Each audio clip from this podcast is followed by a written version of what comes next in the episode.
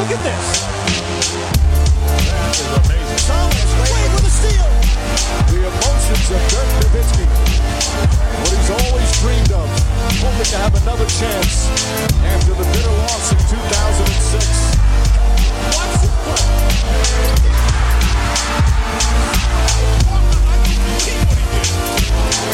That is amazing.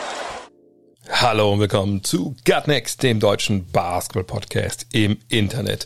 Mein Name ist André Vogt und ich begrüße euch zu einer neuen Folge unseres kleinen, aber feinen Basketball-Spiels. Heute mit dem Fragen-Podcast am Samstag. Warum am Samstag? Ihr habt es vielleicht mitbekommen, so halb zumindest. Gestern gab es zum einen schon mal ähm, einen Premium-Podcast, der schon online ist, der mit Torben Adelhardt. Das ist der Beginn einer neuen Serie eine Serie zur NBA Draft 2021. In den vergangenen Jahren habe ich es immer so gemacht, dass wir irgendwie ja, uns quasi zur Draft getroffen haben, haben den Livestream gemacht. Äh, in der Regel gab es noch einen Podcast mit Torben oder mit Björn Lehmkühler, die beiden Jungs, die auch in der Five ja ähm, sich um die NCAA, um die Draft kümmern. Und dann haben die so ein bisschen vorgestellt, so kurz vor knapp, wer da eigentlich zu haben ist und wer nicht, etc. pp dieses Mal oder dieses Jahr habe ich mir gedacht, ach komm, das ist eigentlich blödsinnig, warum nur einmal im Jahr? Lass uns auch so eine kleine Serie draus machen, auch so ein bisschen spiegeln, wie sich ne, so, eine, so ein Draft-Jahrgang, so in der Wahrnehmung auch bei den Leuten, die sich darum kümmern.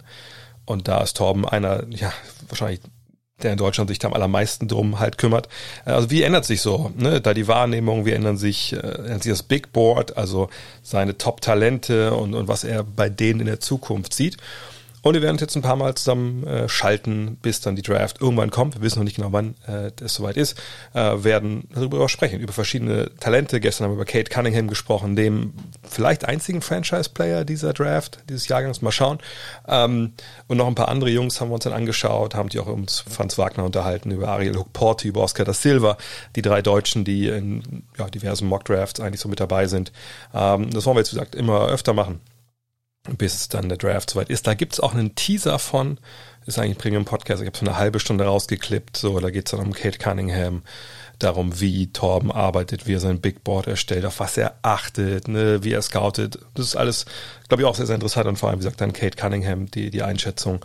Und ähm, das gibt's im freien Bereich und einen Premium-Bereich, wenn ihr Supporter seid, da gibt's dann den ganzen Podcast. Und den zweiten, den ich gestern aufgenommen habe, war der nächste Deep Dive mit Dean damals über alles Mögliche unterhalten, ob es jetzt die, äh, die All-Star-Starter sind, ob es ähm, überhaupt soll es ein All-Star-Game geben ist, ob es äh, Steph Curry ist, Dame Lillard, was braucht es eigentlich, um MVP zu werden und sind diese Kriterien richtig, wenn man mal auf die Team, äh, den Teamerfolg schaut. Wir haben halt Utah Jazz noch mit drin, die Deutschen uns mal alle genau angeguckt, was ist da eigentlich gerade Phase äh, in der NBA. Also vieles gutes Zeug, das kommt nachher, aber jetzt gibt es erstmal den Fragen-Podcast. Und äh, die erste, die kommt von Dirk Herzog, D2, der fragt, wurde Damian Lillard zugunsten Luka Doncic's ähm, fürs All-Star-Game gesnappt oder ist das vertretbar? Und an dieser Stelle sollte ich vielleicht äh, nochmal kurz überhaupt erklären, glaube ich, wer die NBA All-Star-Starter sind 2021, obwohl ich denke, dass ihr das wahrscheinlich schon ähm, mitbekommen habt. Dennoch hier noch mal die Liste. Und zwar haben wir in der Western Conference gerade schon angesprochen, Luka Doncic auf einer Guard-Position, auf der anderen Steph Curry und die drei Jungs aus dem Frontcourt sind LeBron James, Kawhi Leonard und Nikola Jokic. Im Osten sind es im Backcourt Kyrie Irving und Bradley Beal geworden und dann dort im Frontcourt Kevin Durant, Giannis Antetokounmpo und Joel Embiid und ihr wisst wahrscheinlich, wie es, wie es läuft. Ne? Also 50 Prozent der Stimmen kommen von den Fans und dann jeweils 25 von den Spielern und von ausgewählten Medienvertretern. Und dann wird es zusammen addiert und ne, da gibt es dann auch Tiebreaker, also die Fans sind quasi der Tiebreaker. Und so kam es zustande, dass am Ende eben nicht Damian Lillard dabei ist als zweiter Guard, weil Steph Curry, der wurde von allen als erster genannt, ähm, sondern ähm, Doncic. Und die Wahl, man kann das auf NBA.com auch sehen, ist äh, doch aufgeschlüsselt. Die Fans hatten Doncic an Platz zwei. Die äh, Damon Lillard war an Platz drei bei den Fans. Und interessanterweise die Spieler und die Medien hatten es genau umgekehrt. Die hatten beide Doncic auf Rang drei und Lillard auf Platz zwei. Aber weil die Fans eben in dem Fall der Tiebreaker sind und mehr zählen, ist Doncic dabei und nicht Lillard. Ist das jetzt ein Snap? Nee. Äh, es wäre ein Snap, wenn Damon Lillard nicht dabei wäre beim All-Star-Game. Und da, denke ich, können davon ausgehen, dass der mitspielen darf, dass die Trainer ihn wählen. Ähm, ich finde generell ähm, Starter oder Nicht-Starter im All-Star-Game, habt ihr irgendwo schon mal gelesen, dass das unterschieden wird? Also, dass man vielleicht über einen Spieler sagt, naja, der war fünfmal All-Star, aber er wurde nur zweimal von den Fans gewählt. Oder zweimal, weil das eigentlich ist es ja nichts anderes, ne? Also zumindest jetzt historisch gesehen. Ne? Es war ja die allerlängste Zeit so, dass die Fans alleine auswählen konnten. Erst jetzt, wo es dann auch ein Internet gibt und mal vielleicht mal ein, zwei äh, ja, Fake-Wahlen es da gab, Stichwort Sasa Pachulia, ähm, hat die NBA jetzt das da reingezogen mit, ne, auch ähm, Spieler und Medien können mit abstimmen, um vielleicht so ganz schiefe Ergebnisse da zu korrigieren. Ähm, aber diese Unterscheidung wird ja nie gemacht. Starter, nicht Starter, das hat ja auch nichts mit der Qualität des Spielers zu tun. Zumindest nicht in dem Fall. Sondern es hat damit zu tun, wer gefällt den Fans am besten, ja, wenn wir es mal so einfach ausdrücken wollen. Und das hat ja keine Relevanz, wenn man den Spieler bewertet. So. All-Star ja, All-Star nein, das ist dann schon was anderes, ne? Da wird dann schon, wir reden ja immer von Abo All-Stars, ihr wisst auch, dass ich denke, dass der Status überhöht ist, ne? Das muss ich nicht nochmal alles niederbeten, aber es ist jetzt kein Snap für Damon Lillard. Ähm, hätte ich jetzt Doncic lieber von der Bank kommen gesehen und Lillard in der ersten fünf, da will ich ganz ehrlich sein, das ist mir scheißegal. Ähm, es ist ja auch nicht so, dass die Starter unbedingt am Ende auf dem Feld stehen, sondern das haben wir ja vergangenes Jahr dann auch gesehen, als dieses Elam-Ending zum ersten Mal benutzt wurde, was jetzt ja wiederkommen wird, was ich echt sehr, sehr cool finde, ähm, dass am Ende eben auch dann Spieler auf dem Feld standen, die eben nicht gestartet sind. Und äh, dass man einfach dann auch guckt, okay, ne, wer oder wen wollen die jeweiligen Team-Captains vielleicht auf dem Feld haben? Ne, wo oder wie denkt die Gruppe auch vielleicht, was ist die Clutch-Time 5, die Crunch-Time 5, die wir jetzt haben wollen? So, und von daher, das ist total vertretbar, dass Doncic da startet und Lillard von der Bank kommt. Das ist kein Snap. Das ist im Endeffekt, wenn man darüber die Köpfe heiß reden will, ist es eine Twitter-Diskussion, die im realen Leben im Endeffekt äh, niemanden interessiert. Vielleicht interessiert es Damon Lillard, weil er gerne starten will. Okay, aber das ist dann auch eher eine künstliche Aufregung, denke ich. Äh, und es ist was für First Take etc. Aber wirklich aus basketballerischer Sicht hat das einen Wert, ob ich von der Bank komme oder starte im All-Star-Game, muss man ganz klar sagen. Nee, diesen Wert gibt's halt nicht. Und Tipp für euch, schaut, wenn es ein knappes Spiel ist, wer es am Ende auf dem Feld. Dann seht ihr auch, wie ne, intern das so gesehen wird. André Butscheik gefragt. Damian Lillard spielt gerade wieder auf nahezu auf MVP-Niveau. Zusammen mit äh, Gary Trent Jr., Kamala Anthony, Enes Kanter und Anthony Simons rollt er gerade offensiv alles nieder. Ist Portland mit diesem Lillard und mit der Rückkehr von Nurkic und McCollum ein Kandidat für die Top 3 im Westen? Also wenn wir jetzt einfach nur darüber sprechen, ähm, können die unter die ersten drei Plätze kommen mit Ende der regulären Saison. Muss man mal abwarten, natürlich. Ich meine, momentan sind sie Vierter, sind gleich auf mit den Phoenix Suns. Ähm, sie haben, wenn man Basketball Reference da mal so glauben darf, relativ leichten Spielplan bisher gehabt. Ja, die Strengths of Schedule Metrik, da sind sie an 25. Okay, ähm, ne, weiß man immer nicht, was, also ob das alles so valide ist, in der Regel schon, aber ne, gerade jetzt mit dieser Covid-Geschichte, dann spielst du vielleicht mal gegen Teams, die, keine Ahnung, äh, oben drin stehen und äh, dann, ne, dann sind die vielleicht alle nicht dabei. Ich, ich glaube nicht, dass das dieses, dieses, es kann auch sein, dass ich mich da täusche, aber ich glaube, Strength of Schedule, diese normalen Formeln werden das jetzt nicht reflektieren, ne, was Covid mit einer Mannschaft macht, äh, wer dafür alles fehlt, etc. pp. Sei es drum, ich habe das schon ein paar Mal skizziert hier, das wurde mir auch dann von einigen Leuten wieder als Hate ausgelegt, wo ich mich frage, Leute, das geht nicht um Hate, es geht um Zahlen, so, und es geht um das, was die Leute auf dem Feld machen. Und da muss man ganz klar sagen, die Trailblazers spielen eine miserable Verteidigung, ja, Platz 28 im Defensivrating. Äh, wir müssen ganz klar sagen, dass, auch wenn sie das fünftbeste Offensivrating haben, das Net-Rating, also wenn man schaut, wie viele Punkte machen die Blazers und eben auch der Gegner im Mittel auf 100 Ballbesitze gerechnet, dann haben sie ein Net-Rating und machen sie 0,7 Punkte mehr. Da gibt es drei, es ist der 13. Platz, also es gibt zwölf Teams in der NBA, die ein besseres Net-Rating haben. Jetzt kann man sagen, ja gut, das ist ja auch egal, Hauptsache du gewinnst die Spiele. Das ist schon richtig, aber äh, das ist schon ein Qualitätsmerkmal, wenn Leute aus dem Wasser bläst, so, und das auch, äh, ne, es gibt zum Beispiel die, ähm, die Tabelle von ESPN, wenn man auf die Standings guckt, da ist hinten dann eine, ähm, eine Kategorie, wo steht Differenz. So. Und das meint eben dann äh, in dem Fall das Point Differential, also was du im Schnitt, wie du die Leute halt schlägst. Aber da kann man immer erkennen, dass die Teams, die da weit vorne sind, ne, also die, die, die mit vielen Punktunterschied gewinnen, in der Regel auch natürlich oben stehen. Das ist ja auch eigentlich auch klar so, ne?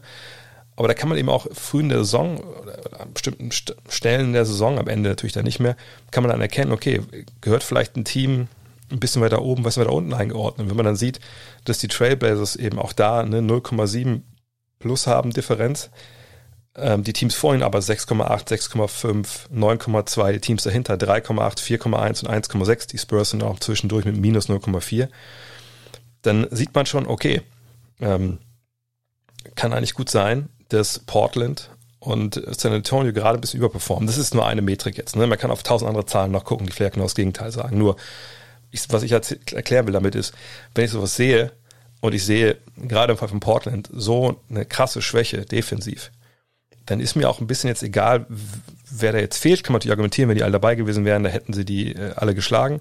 Okay, und vielleicht auch höher geschlagen, verstehe ich.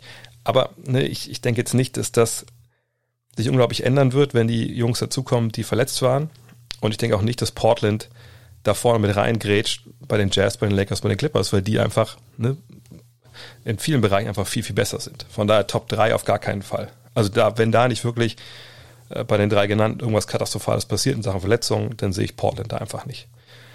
Platz 4, da muss man mal abwarten. Ähm, ich habe gestern mit Dean auch drüber gesprochen. Ich denke, dass ähm, vor allem Denver, da sehen wir, sagt dieses ne, vier Punkte mehr als also das Point Ratio von 4 plus 4,1, die gehören weiter oben eingeordnet. Ich denke, die werden im Endeffekt auf Platz 4 landen, ne, wenn ich jetzt ein bisschen prognostizieren soll. Ähm, und ich denke, dahinter werden sich dann Portland, Phoenix, je nachdem, äh, was mit der das noch passiert, äh, werden sich dann wie einordnen. dann haben wir ungefähr auch wieder die Kräfteverhältnisse, die wir vor der Saison, glaube ich, erwartet haben. Und Damon Lillard, was der momentan macht, ist natürlich unglaublich. Ne? Fürs Thema MVP muss man sagen, auch wenn das natürlich jetzt auch von einigen dann auch, auch aus dem Trailblazers-Team dann durch gepusht wird, dieses Narrativ, da gehört er natürlich nicht hin. Also wenn man sich seine defensiven Zahlen anschaut, dann sieht man schon, naja, da tut er seinem Team einfach auch nicht gut. Und auch wenn man jetzt sagt, Offensive zählt halt ein bisschen auch eine Ecke mehr als, als Defense, okay, auch selbst dann muss man sagen, da gibt es halt andere, die das sicherlich besser können. Aber er ist ein grandioser Offensivspieler, trägt sein Team jetzt in, in vielerlei Hinsicht. Ja, es gibt nicht viele Mannschaften, glaube ich, die so rein vom Tabellenplatz und von den Leistungen her das so wegstecken könnten, wenn zwei der drei besten Spieler ausfallen. Aber ähm, so brillant er ist, er hat auch seine Limits. Das verhindert, dass er MVP wird, denke ich. Und ne, das ist eben auch das Ceiling, was die äh, Trailblazers haben. Und selbst wenn Nurkic zurückkommt, werden sie halt nicht defensiv auf einmal ein, zwei Level nach oben springen. Und von daher Top 3 ist da für mich einfach nicht drin. Justin N. fragt, wäre es deiner Meinung nach eventuell sinnvoll, Anthony Davis bis zu den Playoffs zu schonen, um das Risiko einer noch schlimmeren Verletzung zu minimieren? Die Frage kommt ja gefühlt jedes Mal, wenn sich ein Star verletzt und wenn dann erstmal gesagt wird, so jetzt machen wir Pause. Und wenn man vielleicht auch den Verdacht hatte, okay, der hat irgendwie sich äh, nochmal verletzt oder was schlimmer gemacht, denn da kommt ja oft diese Frage und die ist vollkommen verständlich. So. Allerdings finde ich, ist das immer eine Frage, die äh, irgendwie immer kolportiert. Naja, gut, ähm, die haben den zu früh zurückgebracht, zurückgebracht. Der hat, äh, ne, hätte gar nicht spielen dürfen. Und äh, da wird irgendwie das Wohl des Teams über das Wohl des Spielers gestellt. Und zum anderen ist es so, dass es einfach auch so ein bisschen die naja, medizinischen Gegebenheiten, die es halt mal so gibt, wenn man wegwischt. Und es ist halt nicht so einfach äh, oft, ähm, wie das vielleicht scheint, so nach Motto, auch mal ein bisschen länger Pause, dann bist du wieder gut dabei und dann, dann kannst du in den Playoffs dann einfach wieder einsteigen. So wird es halt nicht gehen. Das ist auch nicht NBA 2K. Da ist nicht irgendwie dein, dein digitaler Spieler wieder bei 100 Prozent, nur weil du ihn vorher, was ich zwei Wochen geschont hast. Anthony Davis hat eine Verletzung äh, hinten an der Achillessehne. Wie gesagt, man weiß nicht ganz genau, äh, was es ist. Ja, ähm, es ist so nicht die Achillessehne selber, es ist wohl ein Gewebe da drüber. Ne, so wird zumindest momentan von Leuten gelesen, die Ahnung davon haben. Und jetzt muss man halt abwarten. Ne? Wir kennen alle die, die, die Bildgebung nicht. Wir wissen alle nicht, ähm, wie er auf Behandlung anspricht, etc. pp. So. Die das wissen, die Lakers. Die, denke ich, einen relativ guten medizinischen Stab haben. Ich denke, Anthony Davis, sein Agent, ähm, hat seine eigenen auch medizinischen Leute, die drauf gucken werden, sicherlich bei so einer Geschichte, wenn man da einfach auch gar kein Risiko eingehen will. Und dann schaut man, wann ne, kann man vertreten, ja, sei es mit der Reaktion, also ist man jetzt schmerzfrei, ist man nicht schmerzfrei, äh, Belastungstests etc. Ne, wie sieht das aus? Ich weiß, viele denken direkt an Kevin Durant. Das war sicherlich äh, ein Sonderfall, nur weil beide sich jetzt ne, in der gleichen Region des Körpers bewegen mit ihren Verletzungen, denke ich, äh, ist es trotzdem nicht äh, ratsam, da jetzt direkte Parallelen zu ziehen. Ähm, sondern sie werden halt schauen, wie lange braucht er, bis er schmerzfrei ist, bis er wieder belastbar ist und bis er vor allem auch so belastbar ist, dass er wieder in der NBA seine gewohnten Minuten spielen kann. Und wenn das zwei Wochen länger dauert, dann ist das so. Aber jetzt zu sagen, wir nehmen ihn bis zu den Playoffs raus, was ja noch äh, Stand heute muss drei Monate sind, wie will man denn dann erwarten, dass er dann bei 100 Prozent ist, dass er Basketball auf hohem Niveau spielen kann, dass er von 0 auf 100 gehen kann, das ist einfach blödsinnig, wenn man ehrlich ist. So. Klar, wenn er so lange verletzt wäre und er müsste dann zurückkommen, wenn das ja notfallmäßig so wäre, dann würde man entscheiden halt dann im Endeffekt, okay, wie, wie kommt er jetzt rein? Können wir ihn überhaupt bringen? Ne? Was macht Sinn? Aber nicht jetzt sagen, ach komm, dann bleib noch mal einen Monat sitzen hier, dann wirst du noch gesünder. Also diese, also nach dem Motto, ja, also wenn du gar nichts machst, bist du, bist du gesünder als vorher. Äh, also das ist ja einfach auch, auch ich, ich verstehe gar nicht, wo, wo die Argumentation wirklich da so herkommt. Wenn du gesund bist, bist du gesund. Dann kannst du auch spielen. Wenn du nicht gesund bist und Leute prügeln dich zum Spielen, ja, dann können wir darüber sprechen. Aber ich, das würde ich einfach den Lakers nicht vorwerfen wollen.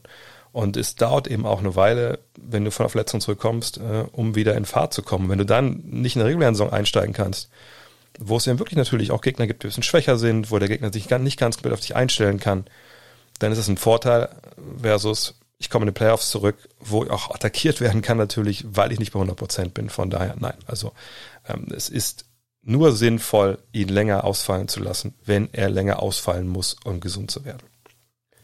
Jan Weber fragt, was ist deine Meinung zu der Small Ball Aufstellung der Raptors mit Siakam auf der 5? Für die reguläre Saison scheint das zumindest eine Option zu sein. Ähm, ich habe mir die Zahlen mal angeguckt äh, von dieser Aufstellung. Ähm, das, da gibt's ja jetzt noch nicht so viele Minuten, die man sich angucken kann. Also gemeint ist die Aufstellung mit Lowry, Van Vliet, Paul, Anunobi und Siakam ob jetzt Siakam oder Anunobi, der die fünf spielt, ich glaube, es ist eigentlich eher Anunobi, aber ich habe es jetzt auch nur ein paar, paar Highlights davon gesehen. Ähm, wenn man dann schaut, dann sieht man, das ist ein Net-Rating von 10,7. Das ist auf jeden Fall besser als die drei Lineups, die die meisten Minuten bisher genommen haben für die Raptors. Äh, gibt es einmal die, die Starting-Lineup mit Baines, die ist 123 Minuten äh, gegangen. Dann gibt es äh, eine leicht veränderte Lineup mit 114 Minuten. Da gibt es noch 65 und 52. Ähm, und dann kommt aber das Small Ball Lineup in sieben Spielen 38 Minuten. Aber ihr seht, sieben Spiele 38 Minuten ist natürlich ein bisschen mehr als jetzt nur, ach komm, einmal kurz ausprobiert. Aber es ist auch jetzt nicht wirklich, wirklich viel. Ähm, ehrlich gesagt weiß ich jetzt nicht, in welchen Situationen ne, diese, dieses Lineup aufs Feld kam, dieses Lineup aufs Feld kam. Was auffällt, ist, dass sie von allen Lineups, die viele Minuten gegangen sind bisher, oder 38 plus Minuten gegangen sind, dass sie das beste Rebound-Rating, oder die beste Rebound-Rate haben. Sehr gute Offensiv-Rebound-Rate, Abstand die beste Defensiv-Rebound-Rate, aber in 38 Minuten, ich tue mich ein bisschen schwer damit, ähm, jetzt wirklich diesen Zahlen 100% zu glauben. Ähm, Fakt ist, sie haben nun mal 10,7 Punkte auf 100 Ballbesitze mehr gemacht als der Gegner. Von daher hat es funktioniert. Äh, sie haben den Ball gut bewegt, ja, eine hohe Assist-Rate auch. Ähm, von daher, man kann schon verstehen, warum das ähm, klappt. Aber der Kontext, der hätte ich jetzt einfach auch viel zu viel reingehen müssen. Wie gesagt, wann, gegen welche Lineups des Gegners hat Toronto so gespielt? Du hast natürlich mit ähm, Siakam und Anunobi zwei Jungs, die sicherlich auch ein, zwei Positionen größer verteidigen können. Du hast momentan wenig, oder generell haben wir wenige Big Men, die kleinere Verteidiger, die aber trotzdem ein bisschen was gegensetzen können, eben vor allem auch wie Anunobi dauerhaft bestrafen können. Naja, wenn der Gegner eh Zeit Dreier werfen will, Negativbeispiel Dallas, ja, wenn du dann mit Porzingis jemanden hast, der ist 220, aber der schießt halt Dreier, naja, dann kannst du auch mit einem kleinen Gegenspieler spielen, weil dann hältst den Arm halt hoch, boxt ihn aus und dann ist gut äh, und gleichzeitig versuchst du halt vorne entweder aufzuwerfen, wenn er Abstand lässt oder vorbeizugehen, ähm, dann passt das schon. Aber ich, ich denke nicht, dass das ähm, eine Variante ist, die man jetzt äh, noch mehr spielen sollte. Ich weiß gar nicht, wer es gesagt hat. Ich glaube, es war auch ich glaube, es war Norm Paul, den sie gefragt haben, ob er denkt, dass das funktioniert. Und er gesagt, nee, glaube ich, wenn Vliet war es. Er meinte, ja, sollte besser funktionieren, denn sonst fällt uns auch nichts mehr ein. Wir haben sonst nichts mehr. Von daher, mal gucken, was Richtung Trading Deadline, Buyout Markt passiert. Das ist noch ein bisschen hin. Ähm, aber dass die Raptors sicherlich Hilfe auf der 5 brauchen, das ist eigentlich schon klar. Und ähm, eine Option ist es sicherlich. Sie sind noch nicht die einzigen, die dann klein gehen mit zwei Spielern, so um 2-3, 2-5 auf den großen Positionen, aber ähm, ist jetzt kein großer Sonderfall. Ich glaube, die Raptors ist einfach nur ein Sonderfall, weil sie eben sonst immer mit, mit den langen Leuten gespielt haben. Jan Weber fragt, der hat er gerade schon. Niklas Hagemeyer fragt, warum schaffen es die Pelicans mit Adams, Bledsoe, Ingram und Ball im Starting Lineup nicht eine Top-Defense der Liga zu stellen? Individuell alles gute Verteidiger und Zions Schwächen müssten ein Defense-Coach wie Van Gundy besser verstecken können. Ähm, sind das denn alles gute Verteidiger? Das ist mal so die erste Frage, die man stellen müsste. Bledsoe sicherlich äh, hat sich da in den letzten Jahren auch in, in äh, Milwaukee einen guten Ruf aufgebaut. Habe jetzt mal ein bisschen auf die Zahlen auch geschaut. Allerdings muss man dann auch ehrlich sagen, gut, vielleicht, also klar, also Real Plus Minus, das läuft jetzt nicht so geil bei ihm. Ähm, Williams ist eine Katastrophe nach wie vor in der Verteidigung. Ähm, da müssen wir nicht drüber reden. Lonzo Ball hat einen guten Ruf defensiv auch, aber auch Real Plus Minus schlägt sich auch nicht unbedingt als Plus-Spieler nieder. Naja, dann bist du bei Ingram und, und Adams. Adams macht das gut hinten äh, und Ingram, ja, ist auch kein Plusverteidiger. So, also wenn man mal schaut, diese erste fünf hat äh, ein Defensivrating von 114,6. Das ist äh, nicht wirklich gut. Und wenn du aber Williamson, und vor allem da sind es 350 Minuten, also da kann man wirklich sagen, okay, da haben wir ähm, auch genug Sample Size. Und wenn du dann hingehst und sagst, okay, ähm, wir tauschen Williamson aus mit Josh Hart, denn das ist so, ne, das, naja, mit den zweitmeisten Minuten, das sind 73, ist auch nicht mega viel, aber, aber immerhin. Auch in 16 Spielen haben sie das so gebracht. Und einfach nur dieser eine Wechsel, und auch da muss man immer gucken, ne, Gewinnspielen etc. Aber nur um es zu illustrieren. Williamson raus, Josh Hart dafür rein. Defensivrating von 96,7. Und Net-Rating von, ne, von der Starting 5 4,2 von diesem ne, Starting 5 minus Williamson plus Hart, also ein Six-Man quasi nur gewechselt. Net-Rating von 25,9. Also das klingt jetzt natürlich so, ob man alles an Williamson festmachen kann. Das ist dann auch nicht wirklich so. Aber man sieht schon hier, dass wenn Hart reinkommt, jemand, der eben auch klar 3D mitbringt, dass das dann auf den Flügelpositionen, wenn er und Ingram da spielen, dass es schon defensiv dieses Team um einiges verändert. Und es will jetzt auch nicht so sein, dass wenn er reinkommt, beim Gegner direkt, keine Ahnung, fünf Jungs von der Bank auf dem Feld stehen. Also das, das ist schon in dem Sinne vergleichbar, weil beide Teams gegen ungefähr ähnlich Konkurrenz antreten. Klar, die Minuten sind ganz andere, gar keine Frage. Aber ähm, ich denke, es ist halt schon eine Problematik, wenn du vielleicht das ist jetzt ein bisschen spekulativ, weil Defense einfach auch schwer zu messen ist. Aber wenn du mit Bledsoe und Ball zwei Guards hast, die eigentlich defensiv befähigt sind, aber vielleicht auch eine gewisse Struktur dahinter brauchen, um ihre Qualität defensiv einbringen zu können. Ne? Es ist ja nun mal so, viele denken dann oft, okay, das ist ein guter Verteidiger, heißt, wenn ich den jetzt eins gegen eins gegen den darstelle, gegen einen guten Angreifer, dann macht er da einen guten Job. Und sicherlich gibt es solche Leute in der Geschichte der NBA. Ich denke, Dennis Rodman braucht jetzt nicht unbedingt großartig eine Struktur hinter sich. Oder Gary Payton vielleicht auch nicht. Aber selbst bei solchen Jungs kommst du an den Punkt, wo du mal geschlagen wirst, ne, wo du einfach auch als Angreifer äh, oder als der Verteidiger im gegen einen guten Angreifer natürlich in der Struktur eingebettet bist. Ne, wenn ich weiß, ich habe einen exzellenten Angreifer, so und ähm, unsere Defensivstrategie ist, ich als defensiver Point of Attack, bring ihn an einen bestimmten Punkt auf dem Feld in gewissen Plays, damit da die Hilfe klar ist, wo wir uns dann auch so verschieben können und wollen, wie wir es halt wollen, ja, dann ist es auch eine Qualität, wenn ich als Verteidiger den da hinbringen kann und ich mich verlassen kann, da ist dann einer, der mir halt die Hilfe gibt, die wir, die wir einstudiert haben. Wenn das dann nicht so ist, weil, bleiben wir bei Zion Williams einfach mal als Negativbeispiel, der ihm dann falsch steht, der das schlecht liest, der nicht erkennt, ne, wo er proaktiv vielleicht auch sein muss, dann kannst du ein super guter Verteidiger am Ball sein, aber dann siehst du trotzdem blöde aus, weil hinter dir auf einmal einer gepennt hat. So. Und von daher denke ich, dass natürlich da auch der Trainer in der Pflicht steht, der Trainerstab in der Pflicht steht, dass man da den Leuten das immer wieder einbläut und guckt, dass das besser funktioniert. Aber es ist halt auch so, dass, wie gesagt, dass du mit Williams einen hast, der es nicht richtig gut kann. Äh, Ingram, ne, so lala. Und Adams macht's gut, aber das ist ja auch so die letzte Linie. Und er ist auch nicht der mobilste, der jetzt auch dann sich von, wenn er mal draußen in, in Stretch Fünfer stellen muss, der dann auch wieder rein rotiert und so. Von daher, ähm, da hängt momentan äh, viel zusammen. Man darf ihm auch nicht vergessen, dass es nicht, nicht nur die erste Fünf ist, um die es dann geht. Ähm, denn wenn man mal schaut, äh, egal dann durch die Reihe weg bei den Lineups, die wirklich gut sind, äh, wirklich viel spielen, ne?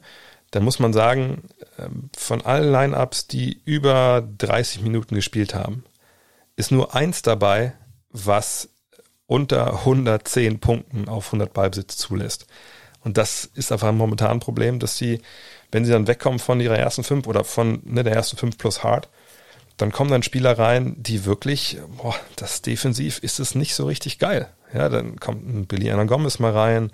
Von Kyra Lewis als Rookie kann man auch nicht erwarten, dass er das alles jetzt direkt so trägt. Vor allem, wenn er dann auch zusammen vielleicht mit, mit Williamson auf dem Feld steht. Äh, Nicola Alexander Walker. Wie gesagt, das sind alles junge Leute.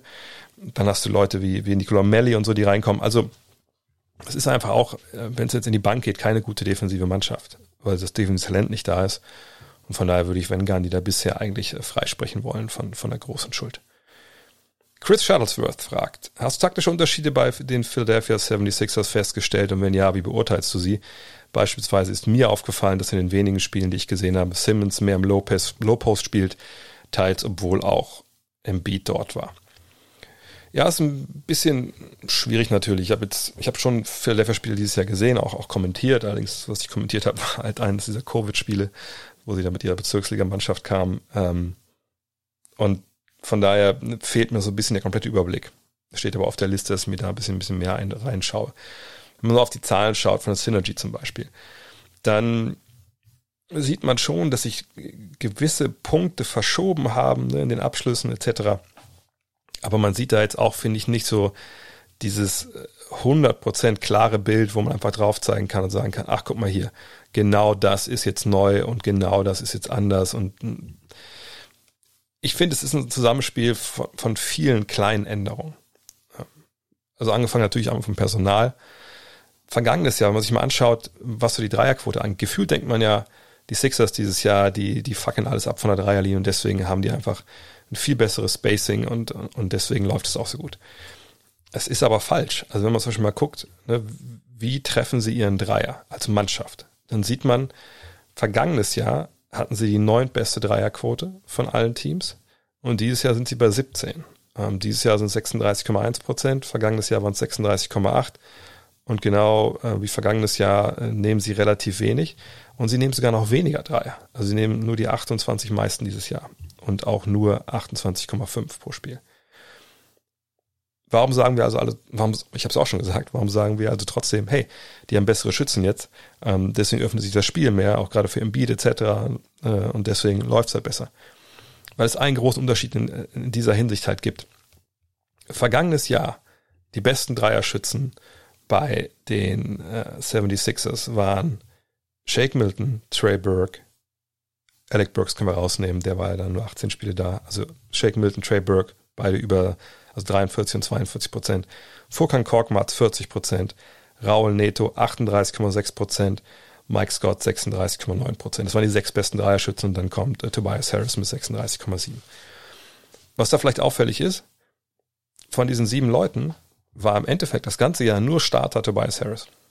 Ähm, Shake Milton kam mal später dazu, keine Frage. Frank Korkmaz hat zwischendurch mal gestartet, genau wie Mike Scott. Aber das waren alles Jungs so vom, naja, hinteren Ende der Rotation vielleicht ein bisschen übertrieben, aber ihr wisst, was ich meine. Das waren jetzt nicht die Jungs, die zum Anfang auf dem Feld stehen und die auch am Ende von einem Spiel auf dem Feld stehen wollen. Sprich, du hattest zwar eine Mannschaft, die besser drei geschossen hat als jetzt, aber die Jungs, die drei getroffen haben, waren eben nicht die, die auf dem Feld standen, wenn es drauf ankam. Ne, ich meine, Harris, okay, ne, mittelmäßig getroffen, äh, Milton sehr gut getroffen und am Ende mit einer größeren Rolle, aber über das Jahr gesehen war das schon was anderes. Dieses Jahr haben wir, was die drei Schützen, die Top-Schützen angeht, Seth Curry, Starter, 46,5 Prozent, Tobias Harris, 42,7 Prozent, Joel Embiid, 40 Prozent, Danny Green, 38 Prozent, dann, man soll es nicht glauben, Dwight Howard, aber den können wir rauslassen mit 37,5 Prozent. Auch Isaiah Joe mit 36,8 kann man rauslassen. Sprich, deine Top 4 Schützen sind alle Starter. Das sind alle die Starter neben Ben Simmons. Und das ist natürlich äh, dann eine Menge Mehrwert, weil die sicherlich auch ähm, in der normalen Partie auch am Ende auf dem Feld stehen werden. Ähm, und in wichtigen Phasen, du hast halt immer dann die Schützen auf dem Feld, die auch vielleicht andere Skills noch haben. Problem kann vielleicht sein, das müssen wir jetzt ein bisschen beobachten, mal gucken, was da jetzt noch passiert, eben, dass zum Beispiel Volkan Korkmaz nur 31,6 Prozent trifft, Shake Milton nur 30,6, Mike Scott nur 28,9, ähm, Mathis Thibel, von dem man eigentlich einen Sprung erwartet hatte, nur 27,8. Naja, über Ben Simmons müssen wir in dem Zusammenhang natürlich nicht reden. Also, das ist schon mal eine Änderung. Ne? Die Jungs treffen die Dreier, die vorne in der Rotation stehen. Und das ist auf jeden Fall schon mal äh, natürlich eine Menge wert. Dann hat man mit Joel Embiid jemanden, der endlich jetzt mal auch es verstanden hat, dass das nicht von alleine geht. Vergangenes Jahr hatte ich ihn zum Beispiel auch im Schirm, ich dachte, okay, das wird das Jahr sein, wo er genau das macht, was er jetzt macht. Eben verstehen. Ich habe es probiert auf meine Art, ne, so ein bisschen locker und chillig und ich bin äh, ne, der beste Low Post den wir haben momentan. Ich kann mich in der Saison so fit spielen, so ein bisschen Shaq-Light-mäßig. Hat er nicht eingesehen, gab dann auch viel Kritik, unter anderem von Shaq und von der TNT-Crew hat er sich auch ein bisschen zu Herzen genommen. Und dieses Jahr auf einmal ähm, gab es nicht nur schöne Instagram-Fotos mit Sixpack irgendwie vom Strand, sondern auch, es gibt die Leistung jetzt. Und es gibt es, diesen Anspruch, Tag für Tag einfach Vollgas zu geben. Ja, außer den Tagen, wo dann Load Management wird. Und gestern waren es dann ja auch, ne? 50 Punkte, natürlich ein klasses Ausrufezeichen. Und die Präsenz, die Ärzte hat, die ist natürlich schon mal echt, echt eine Menge wert, muss man sagen. Denn äh, damit hast du, und ich weiß, ne, jetzt viele, die sich sehr auf Analytics stürzen, die, die brechen jetzt so ein bisschen in, in ihren Mund rein. Aber du hast nicht mit ihm jemanden, der es im Post einfach exzellent macht. Das ist ein Beast im Post. Das ist jemand, der da runtergeht und der eben, wenn es um seine eigene Offense geht, ist es halt unglaublich effizient, unglaublich effektiv. Und er ist auch jemand, der es jetzt schafft, einfach mit seinen Pässen zum Cutter, zu, äh, zum, nach draußen halt, zum freien Flügel, auch eben eine, wenn es nach Synergy geht, sehr gute Offensive zu generieren. Und das ist auch ein ganz, ganz wichtiger Punkt, dass du jetzt jemanden hast, der gedoppelt werden muss, der auch in seinem Spiel viel erwachsener geworden ist, Ne? Ich meine, nimmt immer noch seine drei Dreier, gar keine Frage. Aber das sind für meinen Begriff auch andere Dreier als zuletzt. Und die Dreier äh, pro Spiel sind auch rückläufig. Jetzt seit zwei Jahren. Ja, es waren 4,1 vor zwei Jahren, dann 3,4, jetzt ist aber 2,9. Und das sind die wenigsten Dreier, die jemals geworfen hat. Gleichzeitig mit der besten Quote. Ähm, er trifft seine Freiwürfe so gut wie noch nie. Also er ist einfach durch die Bank weg einer, der erwachsener geworden ist auf dem Feld. Ich weiß gar nicht, wie ich es anders sagen soll. Ähm, und dann hast du das, ne? du hast die Schützen, du hast Tobias Harris, der einfach dieses Jahr, er ist wahrscheinlich der Typ, der von Doc Rivers, jetzt reden wir auch zum ersten Mal über den Trainer vielleicht, der am meisten profitiert hat. Die beiden kennen sich ja aus den Zeiten bei den Clippers. Ähm, da hat Harris ja auch diesen Vertrag verdient, den er jetzt bekommen hat, letzte Saison, ähm, von den Sixers. Und Rivers hat wohl, das stand jetzt auch in einigen Zeitungen geschrieben, glaube ich, in den USA, äh, einen großen Punkt auf der Agenda gehabt vor der Saison, mit Tobias Harris sprechen, Tobias Harris dazu bekommen, dass er schnellere Entscheidungen im Angriff trifft. Dass er eben nicht den Ball auf dem Flügel fängt, erstmal guckt, vielleicht im Zweifel erstmal auch mal dribbelt und dann weiterpasst oder irgendeine Aktion macht. Weil, ne, das ist ja das, was zum Beispiel die Spurs ja seit Ewigkeitigen predigen, dieses Point Five. Also innerhalb von einer halben Sekunde musst du eine Entscheidung getroffen haben. Willst du dribbeln, willst du werfen, ne? willst du passen? Viel mehr kann man bei dem Ball nicht haben, machen, außer einfach vielleicht festhalten. Äh, und das hat Harris dieses Jahr einfach wirklich, ähm, wirklich, wirklich äh, beherzigt. Und man sieht, dass er mit dieser schnelleren Entscheidungsfindung einfach auch viel, viel effizienter wird, viel, viel effektiver halt auch ist. Und jetzt hast du noch einen auf einmal neben Embiid, den du einfach überall auf dem Feld mehr oder weniger verteidigen musst. So und das ist echt eine Geschichte, das, das kann man nicht vernachlässigen. Und Harris ist auch einer, der äh, aus dem Pick and Roll das momentan gut macht. Sie haben generell auch aus dem Pick and Roll äh, Leute, die das echt gut kreieren können äh, derzeit. Und ähm, von daher, äh, das ist wirklich, das, da, da passt da wirklich einiges zusammen, gerade bei den, äh, bei den Sixers. Und Ben Simmons, ich habe ihn hier schon, glaube ich, öfter schon mal in Schutz genommen, ähm, ist halt jemand, Klar, alle wollen immer, der soll werfen, der soll mehr Punkte machen. Aber dass er sich jetzt zum einen nochmal mehr auf die Fahnen geschrieben hat, der Defense, das ist meine Hauptaufgabe hier und vorne für andere kreieren. Das ist eine Menge wert. Könnte er das noch besser? Mit Sicherheit. Aber ich habe es eben schon angesprochen, aus dem Pick and Roll gibt es andere, die es auch besser kreieren derzeit. Ihn schränkt halt wirklich weiterhin ein, dass er ja, nicht werfen kann. Allerdings muss man auch sagen, dass Rivers für ihn jetzt schon auch ein paar Nischen gefunden hat, offensiv, wo das echt gut läuft, ähm, ne, wo er einfach, wie soll ich das sagen, so, so, er findet so Komfortzonen. Ne? Der Post wurde schon angesprochen, das ist eine Komfortzone, wo es echt besser läuft als zuletzt. Ich habe auch den Eindruck, dass er sich besser fühlt. Ich, ich weiß gar nicht, ob die Zahlen das wirklich hergeben. Ähm, so in den Isolationen, weil da finde ich, ist ja auch jemand, der jetzt aber auch mehr Platz hat natürlich, weil die Schützen draußen stehen. Das gleiche gilt wahrscheinlich auch für seine Post-Up-Geschichten. Ähm, aber wenn man auf seine Zahlen sieht, auf seine Zahlen schaut, was so ähm, also die Offensive angeht, die er mit Pässen generiert, dann ist es aus Isolation sehr gut. Ähm, aus Post-Ups auch, aus dem Pick and Roll. Da wünscht man sich noch ein bisschen mehr, ähm, aber da, da kommt sicherlich noch was. Von daher, ich würde gar nicht so sehr jetzt auf, wie auf die taktischen Sachen gucken. Da gibt's auch sicherlich Feinheiten, Nuancen, aber ähm, es sind viele kleine Sachen, die sich verändert haben und dieses Team gerade, so gut machen. Zocki HD fragt, ist die Liga ausgeglichener als jemals zuvor? Im Moment kann jeder jeden schlagen oder sehe ich das falsch? Ähm, ehrlich gesagt struggle ich ein bisschen damit, das jetzt so richtig einschätzen zu können. Also wenn wir uns mal, fangen wir mal die Eastern Conference an, uns das mal anschauen, dann muss man sagen, okay, dieses Team, was jetzt so wirklich vorne wegläuft und, und alles in Grund und Boden spielt, mm, da denke ich, muss man sagen, ja gut, äh, das fehlt im Osten so ein bisschen. Ne? 20 und 10 von den Sixers, also ne, zwei Drittel der Spiele gewonnen. Das ist jetzt äh, nicht großartig geil. Wenn wir überlegen, vergangenes Jahr war mit den Raptors und den äh, Bucks zwei Teams, die knapp 74, knapp 77 Spiele, äh, Prozent ihrer Spiele gewonnen haben. Ähm, und das, die haben wir natürlich jetzt gerade nicht. Also so dominant ähm, präsentiert sich jetzt Philly nicht. Allerdings gab es ja den Covid-Ausbruch. Ne? Wer weiß. Brooklyn ist eine Mannschaft natürlich, die jetzt erstmal sich finden muss. Da gab es ja unglaubliche Veränderungen. Ähm, und die Bucks sind eine Truppe, haben wir ja auch in der Rapid Reaction besprochen, die zum einen gerade auch ne, ihren eigenen Quarantänefall hat, bei einem sehr wichtigen Spieler mit Drew Holiday, ähm, wo der ein oder andere Neuzugang auch nicht so funktioniert, vor allem DJ Augustine und wo man auch sagen muss, da wird experimentiert. Gerade am defensiven Ende und da hat man quasi einen Teil des Trainingslagers in die reguläre Saison verlegt. Und das sind die drei besten Mannschaften momentan bilanztechnisch. Die ziehen jetzt aber nicht alles ab. Vielleicht gibt's da noch Läufe, da würde ich alle drei mit reinnehmen wollen demnächst, wo man vielleicht in vier Wochen sagt, okay, jetzt haben sie halt sich zehn, zwölf Spiele im Stück gewonnen, haben sich vom Rest abgesetzt und dann relativiert sich das. Aber momentan ist es eben so, wie es sich darstellt.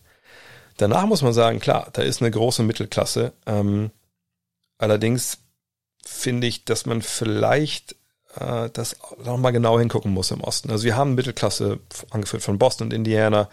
Toronto hat sich ja nach einem schwachen Start gefangen. Äh, die Knicks weiterhin von ihrer Defense getragen sind mit dabei. Charlotte ist mit dabei. Allerdings muss man auch sagen, ne, dass wir schon bei New York und bei Charlotte bei den Teams sind, die mehr Spiele verloren haben, als sie gewonnen haben. Das gleiche gilt für die Bulls, für die Heat, für die Hawks. Hawks ne, auch viele Verletzungen, die sie wegstecken mussten, gerade von den Neuzugängen.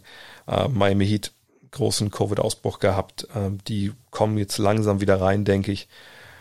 Und unten hast du halt Orlando, wirklich ähm, von Verletzungen geplagt, die Wizards von Verletzungen, also von Covid geplagt, Cleveland. Wisst ihr noch, als Leute gesagt haben, Cleveland sind die überraschende Saison, ähm, ne, die hatten das defensiv eigentlich ganz gut im Griff eine Zeit lang. Äh, jetzt muss man auch ganz klar sagen, läuft da halt relativ wenig gut und mal gucken, was da jetzt Richtung, ähm, Richtung Trading Deadline passiert. Vielleicht auch, ob man da irgendwas hinbekommt, denn defensiv sind sie halt einfach auch extrem eingebrochen. Ähm, jetzt haben sie noch Drummond rausgenommen. Ähm, mal gucken, mal gucken, was da passiert. Und dann hast du die Pistons und die Pistons sind momentan einfach natürlich ein Desaster. Ähm, von daher, jeder jeden schlagen, nee, würde ich nicht sagen im Osten. Also wenn wir jetzt nur über die Eastern Conference an sich reden, sondern ich, da würde ich einfach behaupten wollen, du hast ähm, nicht diese klaren dominanten Teams. Die Mittelklasse ist so, wie sie eigentlich immer ist. Ähm, und Miami sicherlich müssen wir weiter oben einsortieren. Aber ähm, auch wenn vielleicht die totalen Desastertruppen fehlen, wo man jetzt denkt, Gott, Gott, die gewinnen keine 20 Spiele, abgesehen von Detroit, obwohl auch da muss man sagen, wir sind ja nicht mal bei der, bei der Halbzeit. Würde jetzt nicht sagen, dass wir jetzt hier auf einmal sagen müssten, okay, Eastern Conference von Top to Bottom, äh, das, das macht jeden Abend total viel Spaß, weil das aber eine super ausgeglichene Liga ist. Also, dass die Parität unbedingt hat. Wenn wir in den Westen gehen, da ist Utah die vorne weglaufen, äh, zusammen mit, mit den beiden LA-Teams. Eben schon Portland habe ich schon gesprochen. Phoenix macht das richtig gut, hat genau den Schritt gemacht, den wir erwartet haben. San Antonio spielt besser, als wir erwartet haben, einfach weil die defensiv ähm, einen Schritt draufgepackt haben. Denver ist gerade auf dem Weg nach oben. Ich denke, die landen im Endeffekt dann auf Platz 4. Golden State genau da, wo, wo sie gesehen haben, denke ich. Ähm, die Grizzlies auch genau da. Dallas nicht genau da, aber auch die, ähnlich wie Denver, denke ich jetzt auf dem Weg nach oben, auch wenn wir jetzt noch nicht das in den quasi in so einer Siegesserie gesehen haben. Aber man sieht, wie Porzingis jetzt spielt, die Zahlen, die jetzt auflegt, die ja sehr, sehr gut sind. Dann sieht man, glaube ich, auch Verbesserungen. Die hatten ja auch ihr Covid, äh, Covid-Fall. Sacramento, die jetzt ein bisschen abrutschen, ne, fünf Spiele in Folge verloren. New Orleans, ja, unter Wert, denke ich momentan. Rockets, auch da wusste man, als die, wir dachten, die Rockets starten jetzt richtig durch. Äh, Rockets abgestürzt mit sieben Niederlagen in Folge. Und dann Oklahoma City kommen gleich noch zu und Minnesota, ähm, die sich auch jetzt ein bisschen einordnen. Ich denke, der Eindruck täuscht einfach, dass jeder, jeder, jeder jeden schlagen kann, auch in der Western Conference, weil wir halt früh in der Saison viele Spiele gesehen haben, die haben so ein bisschen haben auch verhorchen lassen. Man dachte, ach, guck mal, besser als gedacht. Und es hat aber viel mit Covid zu tun, viel mit kurzen Trainingslagern etc. pp. Und jetzt renkt sich alles gerade so ein bisschen ein und ich glaube, auch wenn wir jetzt vielleicht nicht dann diese Überteams haben werden, wir sich nur 15 Spiele verlieren, es wird schon klar sein, dass wir eine relativ, also ich will nicht sagen klein, aber eine, insgesamt eine, vielleicht fünf, sechs Teams haben, die Meister werden können, dann eine relativ breite Mittelklasse und dann ja, relativ viele Teams, die dann auch nicht so gut sind, einfach weil es aber auch so ist. Von daher, nee. Also es war jetzt eine Riesenantwort für einfach, nee, denke ich nicht, dass jeder jeden schlagen kann. Ähm, allerdings vielleicht eine Sache, die man noch sagen kann natürlich. Ähm, ich glaube, der das Volumen der Dreier, also wie viel davon genommen werden, ist natürlich auch in einer gewissen Hinsicht, aber das gilt ja nicht nur für diese Saison, das ist ja für letzte Saison ja auch schon so gewesen, ist so ein gewisser Gleichmacher. Ja, denn früher, wenn du mit 20 hinten lagst, naja, klar ist the Game of Runs, aber dann war das Ding mehr oder weniger durch. Wenn du heute mit 20 hinten liegst, hast du immer noch eine gute Chance, wieder reinzukommen in die Partie, einfach weil du mit ein paar Dreiern, mit ein paar guten Defensiv-Possessions wieder da bist. Ähm, aber alles in allem, nee, ich sehe nicht die große Parität in der Liga, wenn ich ehrlich bin. Jonas To, jetzt kommen wir zu der Frage über die äh, Thunder. Wie sehr überraschen dich die Thunder in dieser Saison? Von vor der Spielzeit als eine bessere G-League-Mannschaft betitelt, sind sie derzeit im Dunstgeist des Playing-Tournaments. Welcher der Youngster um Basley, Maledon und Co. siehst du langfristig im Team? Gerade mit gerade auch Giallo, Diallo oder Giallo überrascht mich die Saison und könnte mit einem besseren Dreier in Zukunft Teil des Rebuilds werden. Es ist eine Menge könnte dabei, äh, aber vorneweg muss man sagen, ja, also ich denke schon, dass sie ein bisschen überperformen. Ähm, die Thunder, sie kommen über eine sehr, sehr gute Verteidigung, Platz 11 im Defensivrating. Aber das ist wahrscheinlich, wenn es jetzt so um die, die Teamzahlen geht, das Einzige, was einen wirklich irgendwie ähm, über, überrascht. So, dass die Defense so gut funktioniert, hätte ich, hätte ich nicht gedacht. So, ähm, wenn man jetzt aber weiter reinguckt, dann muss man sagen, alle anderen Zahlen sind ziemlich desaströs. Ja, Offensivrating letzter. Net Rating 28. Ähm, Pace ist gut, ja, Platz 7, keine Frage. Aber ähm, sonst Feldwurfquote, wenn man danach gucken will, Rang 27, gucken wir lieber mal auf die Advanced Stats, effektive Feldwurfquote, Platz 23, Offensive Rebound-Rate Platz 30, Turnover-Rate Platz 20, ähm, Defensive Rebound-Rate ist gut, äh, Platz 10. Ähm, gesagt, defensiv, defensive effektive Feldwurfrate, äh, Wurfquote mit 10, Platz 10 auch gut. Ne? Aber alles in allem war auch ein schwerer Spielplan bisher, aber ne, es ist nicht Gold, wenn wir ehrlich sind. So. Wenn wir uns den Kader uns anschauen, dann ist es natürlich ein Mix aus Youngstern, Shea Gilgis Alexander, Lou Dort, Jallo, uh, Baisley, Roby, Maledon, ähm, Pokoschewski, der jetzt glaube ich, in der G-League ist. Ähm, alle unter, unter 23.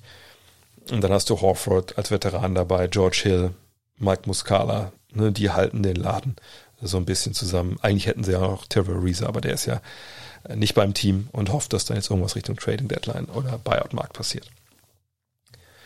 Von daher, ja, also dass sie defensiv das so gut machen, überrascht mich wirklich. Auf der anderen Seite kann ich mir auch eine Welt vorstellen, wo wir nach der Trading Deadline einen George Hill und einen Al Horford, Trevor ist ja ähnlich da, ähm, dann nicht mehr sehen. Bei Horford werden eigentlich vielleicht sagen, aber come on, ey, Horford, so wer holt sich den denn ins Haus mit seinem Vertrag? Naja, der Vertrag, und das ist ja oft dann so der Fall, äh, ist jetzt gar nicht mehr so wild, wie das vielleicht noch vor der Saison oder generell so gefühlt war. Denn ähm, mit jedem Jahr, was natürlich äh, abgeschmolzen wird bei sowas, kommt man dem Punkt näher, wo man sagt, okay, das ist nächstes Jahr ein auslaufender Deal.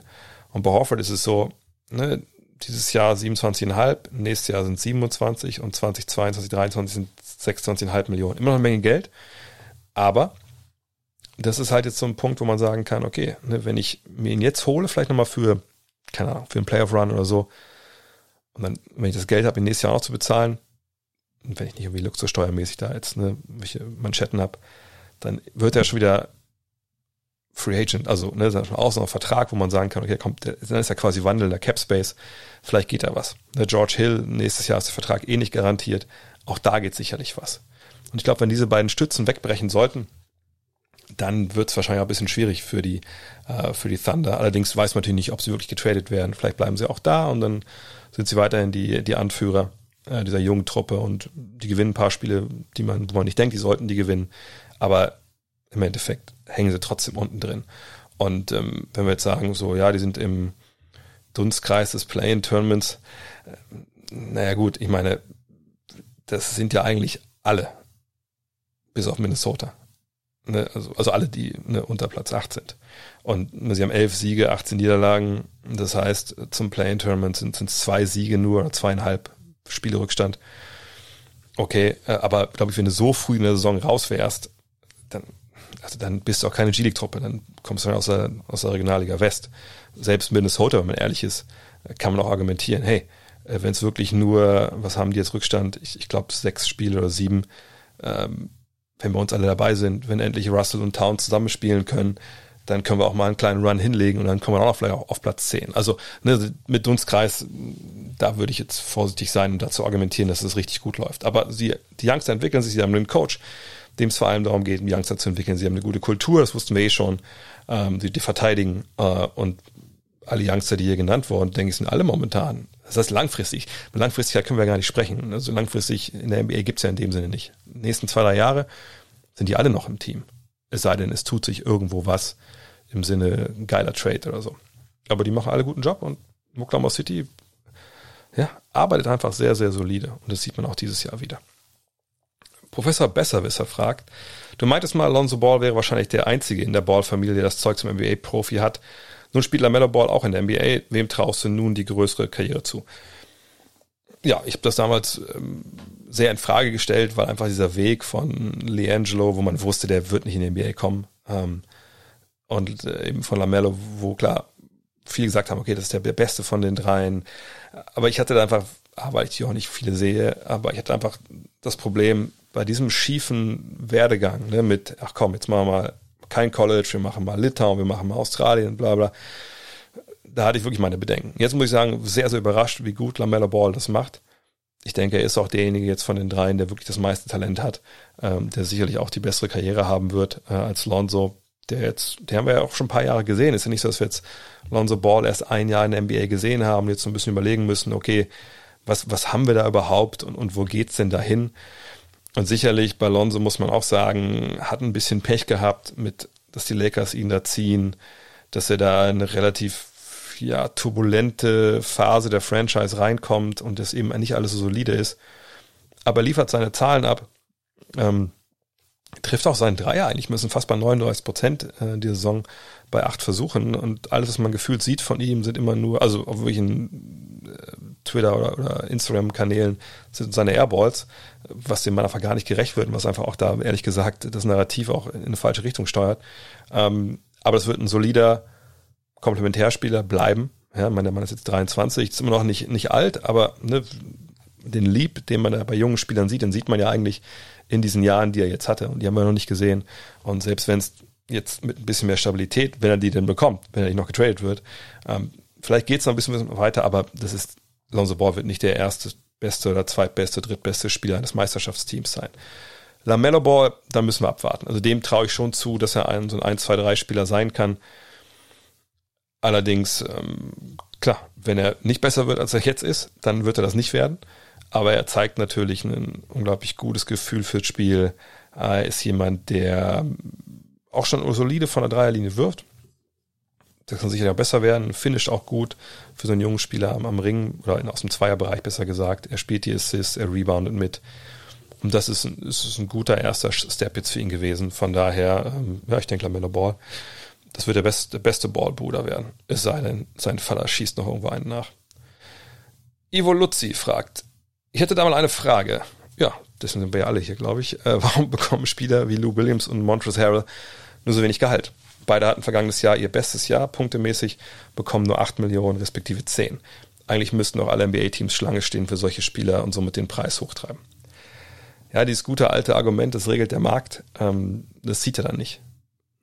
Weil eben der Markt in der NBA ähm, nicht so ist, dass da, sag ich mal, unbegrenzt viel Geld drin ist. Ne? Und wenn du Leistungen bringst, dann 30 Teams wettbieten können. Das ist ja nicht die Realität, weil es ein Salary Cap gibt. Das natürlich einschränkt, wie viele Teams überhaupt Platz im Salary Cap haben. Dann gibt es Ausnahmen zum Salary Cap, wenn Teams, die drüber äh, liegen, sich noch verstärken wollen, dann können sie Exceptions nutzen zum Teil. Ähm, aber die sind natürlich begrenzt von äh, ne, der finanziellen Potenz.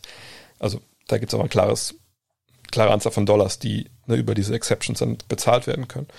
Und ähm, bei den beiden ist es halt so, Lou Williams hat vor ein paar Jahren so bei drei Jahre und dann, glaube ich, jedes Jahr acht Millionen unterschrieben bei den Clippers und Harold war jetzt halt Free Agent in der Zeit, wo wenig Teams Geld hatten, wo man natürlich auch sagen muss, ähm, klar, kann man sagen, stehen, selbst in einem Jahr, wo, wo viele Teams Geld haben, stehen vielleicht dann nicht viele Schlange, wenn du halt ein Spielertyp bist, den dann keiner braucht. Und es geht ihm auch nicht immer nur um Punkte. Ne, Montrezl Harrell ist ein, ein toller Spieler, ähm, nicht umsonst äh, Six Man of the Year geworden vergangenes Jahr, aber der natürlich auch klare Schwächen hat. Ja, na klar, der, der kommt, agiert toll aus dem Pick and Roll, das ist einer, der aus dem Face-Up, also wenn er sich einen Ball im Low-Post kriegt, trägt sich auf und kommt dann mit Speed auf seinen Verteidiger zu. Das kann er gut. Aber defensiv gibt es da ein paar Sachen, die er nicht so gut kann. Er, ist, er hat eigentlich keinen Wurf in dem Sinne von der Dreierlinie. Ähm, von daher kommt dann halt eins zum anderen. Wenig Geld auf dem Markt. Vielleicht auch ne, so ein Skillset, was nicht jeder braucht. Ähm, vielleicht willst du auch nicht überall hingehen. Vielleicht, ne, wenn jetzt, keine Ahnung, willst keinem Team zu nahe treten. Wenn jetzt äh, Orlando kommt und sagt, hey hier, wir haben 12 Millionen, nimmst dann vielleicht lieber die 10 Millionen von den Lakers. Also, ne, das sind verschiedene, ähm, gibt es verschiedene äh, Elemente, die damit reinspielen. Dice Project fragt, äh, Thais, also Daniel Thais und Maximilian Kleber haben für mich einen weiteren Schritt nach vorn gemacht. Mögliche All-Stars in den nächsten Jahren. Ähm, also nicht in der NBA. Also klar, die beiden haben einen riesen Schritt nach vorne gemacht in der German Watch mit, mit Dean. Spreche ich auch darüber. Ähm, also einen Schritt vor allem statistisch gemacht und das zeigt ja auch, dass man wahrscheinlich auch, auch spielerisch da einiges verbessert hat. Ähm, und das zeigt sich vor allem beim Dreier. Also bei Daniel Theiss mit 39 Prozent äh, bei 2,2 Versuchen, das ist beides äh, Career High. Ähm, das macht er so gut wie, wie noch nie in seiner Karriere. Ähm, gleichzeitig ein bisschen weniger Rebounds. Äh, aber das ist alles okay. Punktemäßig ist ungefähr da, wo vergangenes Jahr war. Und bei, bei Maximilian Kleber ist es eine ganz ähnliche Geschichte, dass man sagen muss, ähm, der macht eigentlich defensiv das, was er seit Jahren jetzt gut macht. Trifft seinen Dreier mit 45,3 Prozent, obwohl er ein bisschen weniger Luft das vergangenes Jahr. Ähm, aus dem Zweierbereich muss man sagen, komischerweise echt bei 36,4 Prozent. Kann sein, dass einfach ne, die Abschlüsse, weil die Abschlüsse auch halbiert wurden aus dem Zweierbereich, das einfach nur noch selten, super selten das überhaupt nimmt, ja, weil er spielt eigentlich gleich viel. Naja, und ähm, von daher, ja, Dreierquote top verbessert, ähm, 3D sehr variabel auf den großen Positionen, kann auch mal größere Flügel auch gut verteidigen. Aber ähm, ich frage mich, wo jetzt hier der, der Step zum All-Star kommen soll bei beiden. Also erwarten wir jetzt, dass sie nochmal einen Schritt machen von jeweils neun Punkten oder neun und sieben Punkten auf 19 und 17. Also das ist ja komplett außerhalb der Realität. Ähm, das sind zwei extrem begabte Rollenspieler, die sicherlich auch offensiv für meine Begriffe noch, noch, noch ein, zwei Sachen mehr entschlüsseln könnten, auch, auch gerade so aus dem Dribbling nochmal den Ball weiterzupassen etc. Aber ähm, das sind ja auch, ehrlich gesagt, auch nicht mehr keine blutjungen Leute. Äh, vielleicht mal, kann man sich ja selber ein bisschen überprüfen. Wie alt ist denn Maximilian Kleber? Ist 29. Also da ist natürlich auch kein alter Mann, aber da erwarten wir jetzt nicht, dass da nochmal ein, ein Riesenschritt nach vorne kommt, weil einfach, ne, das ist einfach kein, kein Talent und, und der gute Daniel Theiss wird am 4. April 29. Also von daher, nee, da muss man einfach ganz klar sagen, wer erwartet, also wenn ihr irgendwie ein Wettbüro habt, das euch eine Wette anbietet, auf dass einer von den beiden All-Star wird, selbst für eine gute Quote, würde ich vielleicht nicht mehr hingehen, weil das sind Verbrecher. Marcel Kuhl fragt, ist deiner Meinung nach der Vorwurf haltbar, dass Jeremy Lins Karriere durch Rassismus gebremst wurde? Ich beziehe mich auf eine Mini-Doku von Secret Base. Ich kenne die Doku nicht. Ähm, äh, ich kenne auch Secret Base nicht. Aber diesen, diesen Vorwurf oder diese Vermutung, hey, ne, dass der in der NBA keinen Platz mehr bekommen hat, spielt, glaube ich, auch gerade in Orlando in der G-League, hat viel damit zu tun, dass er eben ne, Asiate ist. Und ähm, auch mit Linsanity damals. Ja, hat das damit zu tun, hat nicht damit zu tun. Also ich fand es damals schon erstaunlich, die Reaktionen auf Linsanity, also auf diese Zeit ähm, damals bei den New York Knicks, wo er so unglaublich abgegangen ist. Wer damit nichts anfangen kann, einfach mal bei YouTube eingeben. Da äh, schlackert ihr wahrscheinlich auch ein bisschen mit den Ohren. Und damals war es natürlich so, ich meine, klar, ich kriege ja dann vor allem hier die Blase hier aus Deutschland mit, ähm, dass viele gesagt haben, äh, der wird überhyped, so geil ist der gar nicht, jeder kann mal fünf, sechs Spiele 30 auflegen. Wo ich mich damals einfach tierisch aufgeregt habe, weil das so eine unglaublich dumme Argumentation war, äh, wo man echt schon, oh, also, naja. Das hat aber, glaube ich, relativ wenig mit Rassismus zu tun. Das hat, glaube ich, damals in Deutschland keiner geschrieben, weil er dachte, oh, guck mal, der, der China Boy hier, der, der kann, der kann nicht zocken. So, das ist alles nur Hype, weil er weil er gelb ist oder so. Irgend so ein Blödsinn hat man da ja nicht gelesen und ich glaube, das, das, ähm, das kam auch nicht aus der Ecke. In den USA allerdings muss ich sagen, dass es da schon so ein paar, ich kann nicht mal Zitate nennen, aber so ein paar äh, Strömungen gab, wo ich schon das Gefühl hatte, okay, da, also da hat schon irgendwie so ein bisschen was, spielt er da schon mit rein. So, und interessanterweise eben auch so von der afroamerikanischen Community. Ähm, wenn ich damals auf Twitter mal geschaut habe oder so, äh, da, da, war schon sowas zu vernehmen, sage ich mal. War das der Hauptgrund oder ist vielleicht ein Grund, dass man jetzt sagt, oh, bevor wir uns so einen hier reinholen, der, der in Taiwan groß ist und dann haben wir vielleicht das nächste Problem wie mit, mit China oder so. Puh, weiß ich nicht, ist vielleicht ein bisschen konstruiert. Ähm, bei Jerry Lin äh, ist es, glaube ich, einfach so, ähm, dass, wenn wir jetzt aufs rein Sportliche schauen, dass er da eine unfassbar geile Zeit hatte, natürlich, in, in New York. Ähm, dass er dann in Houston das super solide gemacht hat. Dann war er noch in Los Angeles, sicherlich in der Zeit, wo er nicht viel, viel lief. Ja, er war in Charlotte, er war in Brooklyn und das war auch sehr, sehr solide. Dann gab es, glaube ich, eine Verletzung, wenn ich mich nicht ganz täusche. Und dann zuletzt war es immer noch okay. Aber er hat halt vor allem den Dreier irgendwann nicht getroffen. Also im letzten Jahr nur 29 Prozent. Ähm, die Jahre vorher war es ein bisschen up and down, mal unterdurchschnittlich, mal gerade so Durchschnitt. Ich, ich würde einfach vermuten wollen, dass gerade auf der Point Guard Position, wo er unterwegs ist, das einfach mal ein bisschen schwer ist äh, für einen wie ihn, der jetzt nicht diesen einen überragenden Skill hat. Ja, also sein bester Skill war ja also aus dem Pick and Roll heraus zu agieren. Deswegen war er damals ja auch in New York so gut unter Mike Dean Tony. Ähm, und dass man dann vielleicht einfach sagt, okay, bevor ich noch einem 28, 29-Jährigen, 30-Jährigen ähm, eine Chance gebe, jetzt mittlerweile ist er, glaube ich, 32, ähm, habe ich vielleicht eher einen Youngster, der von der Bank kommt, äh, oder ich habe einen Veteran, der was ich wirklich ein Knockdown-Dreier-Shooter ist, weil ich einen anderen Playmaker habe. Äh, ich ich glaube, ich, ich würde eher da jetzt dann die Hauptgründe suchen. Aber dass man den Verdacht äh, haben kann, dass es damals so ein bisschen äh, in die Richtung ging, ey, was, was macht der Asiate eigentlich hier, dass, dass da aus Teilen der afroamerikanischen Community da solche Äußerungen kamen. Das ist so. Vielleicht muss ich mir die, die Doku mal angucken, vielleicht bin ich noch nicht zu sehr im Thema, aber ähm, ich könnte verstehen, woher das halt kommt, weil das war gefühlt schon so, dass da, dass das nicht alle so geil fanden, was er gemacht hat. Aber das sollte im Endeffekt, finde ich, wenn es darum geht, und denke ich, hat auch bei den allermeisten, äh, wenn es darum geht, ey, wen können wir holen, wer hilft uns, wahrscheinlich keinen Einfluss. Tony Horn fragt, Michael Jordan ist in dieser Woche 58 Jahre alt geworden. Ähm, was ist dein Favorite MJ-Moment? Und wie viele Punkte würde deiner Meinung nach noch heute im Schnitt machen mit der Art und Weise, wie heute gepfiffen wird? Äh, vielleicht erstmal der Favorite MJ-Moment. Ähm, ich glaube schon, dass das. Na, es gibt zwei. Also es gibt einen, da habe ich ihn zum ersten Mal wirklich so als absoluten Überspieler wahrgenommen. Das war 1991 bei den Finals, da war ich in den USA und vielleicht muss ich ein bisschen ausholen. Ähm, damals war so, ich war in Mississippi, das ist ein relativ rückständiger Bundesstaat und äh, ich konnte den ersten Teil der NBA-Saison gar nicht sehen, weil damals NBC, wir hatten kein Kabelfernsehen, äh, NBC hat damals erst mit den Christmas Games angefangen, NBA-Spiele zu zeigen. Vorher gab es leider echt nur College zu sehen und dann auch nur lokales College aus der SEC. Allerdings hat damals Shaq da gespielt, das war natürlich dann ganz geil.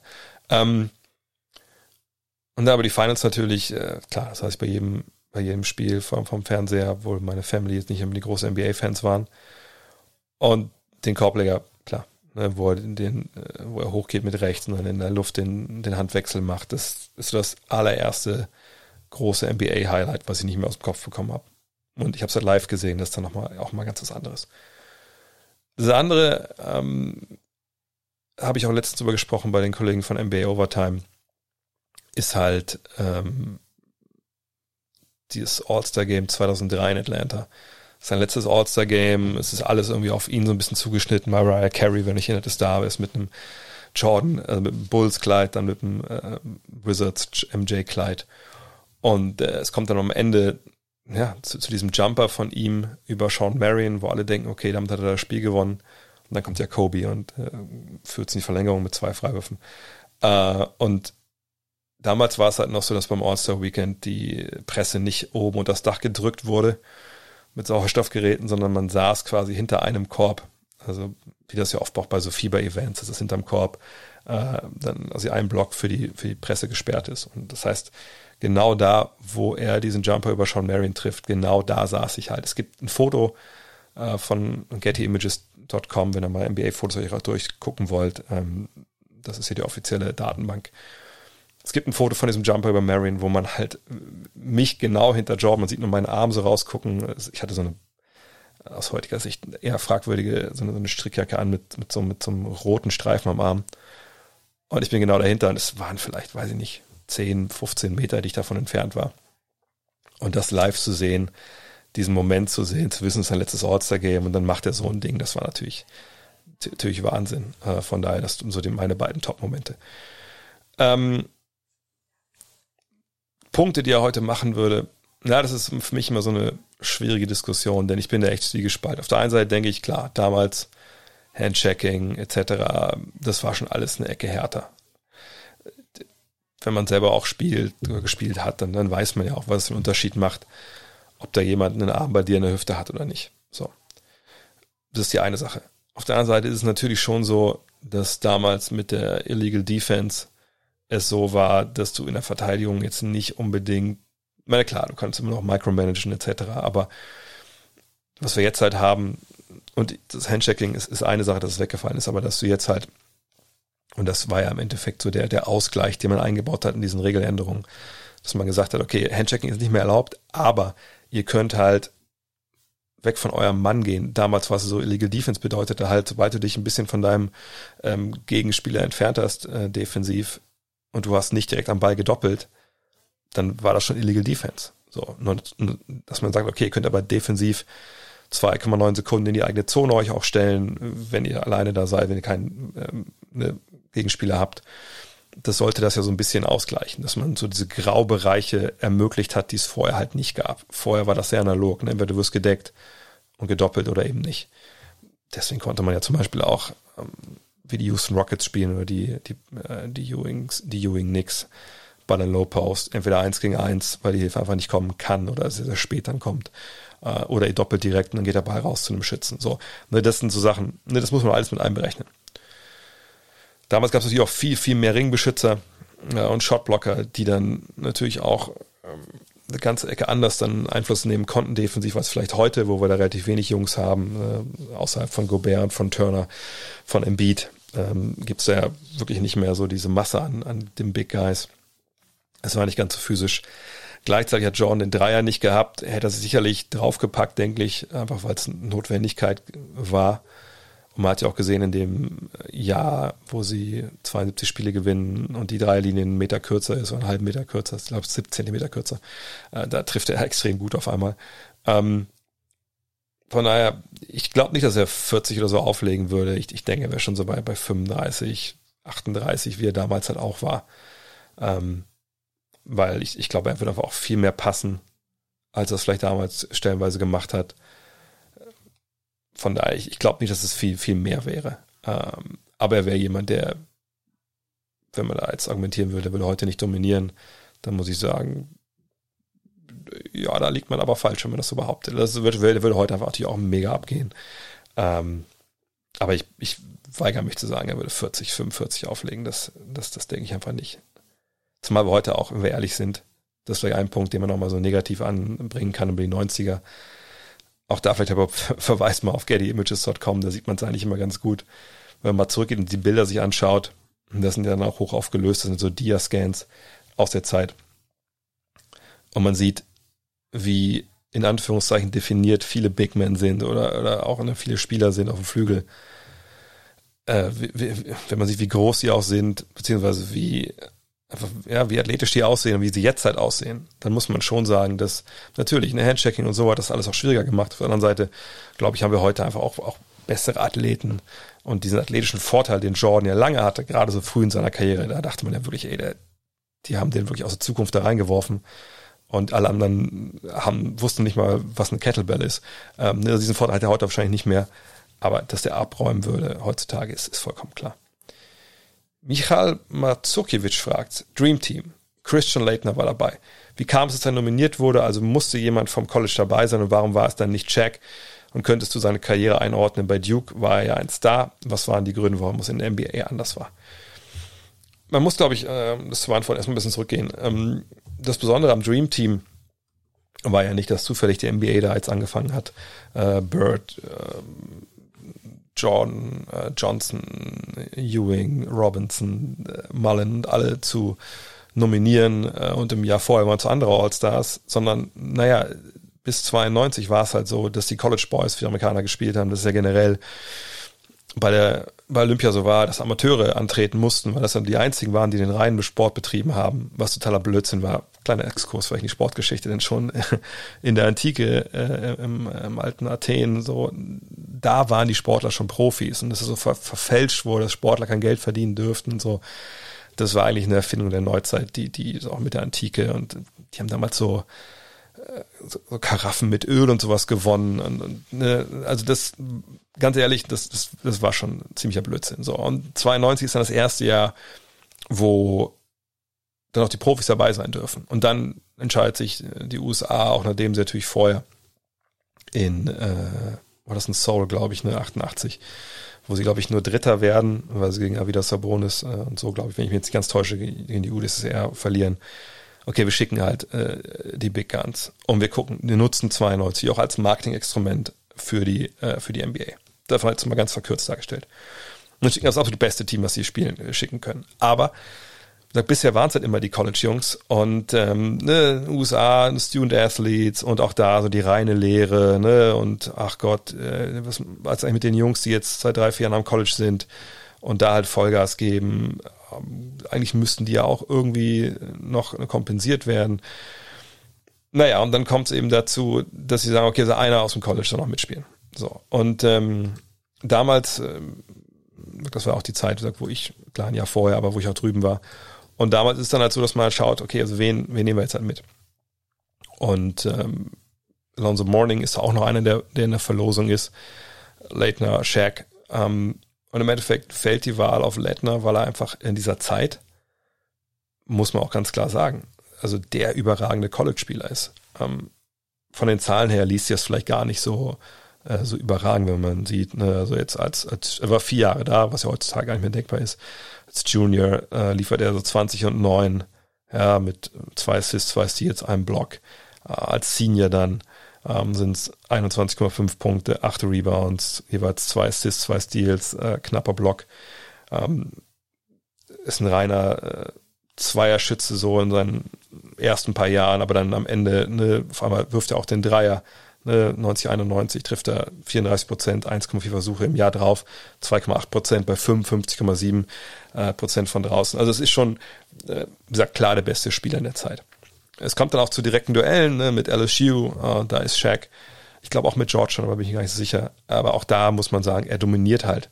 Weil was bei Shaq damals einfach nicht, nicht da war, defensiv, ne, das war einer in der NCAA-Zone erlaubt, der einfach äh, ne, am Brett alles wegnagelt, aber sobald er bis nach draußen muss, wie Leitner ja mit seinem Wurf es auch ihn da rausziehen kann, äh, da, da wird es halt schwierig für ihn. So. Und Leitner wird zweimal NCAA-Champion ne, äh, ist zweimal All, All Tourney, ne, steht im äh, Tournament-Team, viermal All Region, ähm, räumt halt wirklich ne, alle Awards ab, Wooden Award, Naismith Award, Rupp Trophy, ne, alles, ähm, äh, gewinnt dreimal, ist dreimal All ACC. Also ähm, ist Player of the Year. Also wirklich, ne, das ist wirklich auch eine geile Duke-Truppe damals mit Grant Hill. Wenn euch den Wurf erinnert gegen Kentucky damals, da von dem, nach dem Pass von Grant Hill. Könnt ihr gerne mal äh, YouTube, wenn ihr das nicht kennt der ist einfach eine unglaubliche Macht damals äh, mit seinen 2,11 Meter. Elf. Klar spielt er für Duke, klar ist es verhasstes College äh, bei vielen, aber er macht das einfach unglaublich gut. So, und dann kommt die Entscheidung, wir nehmen wir mit.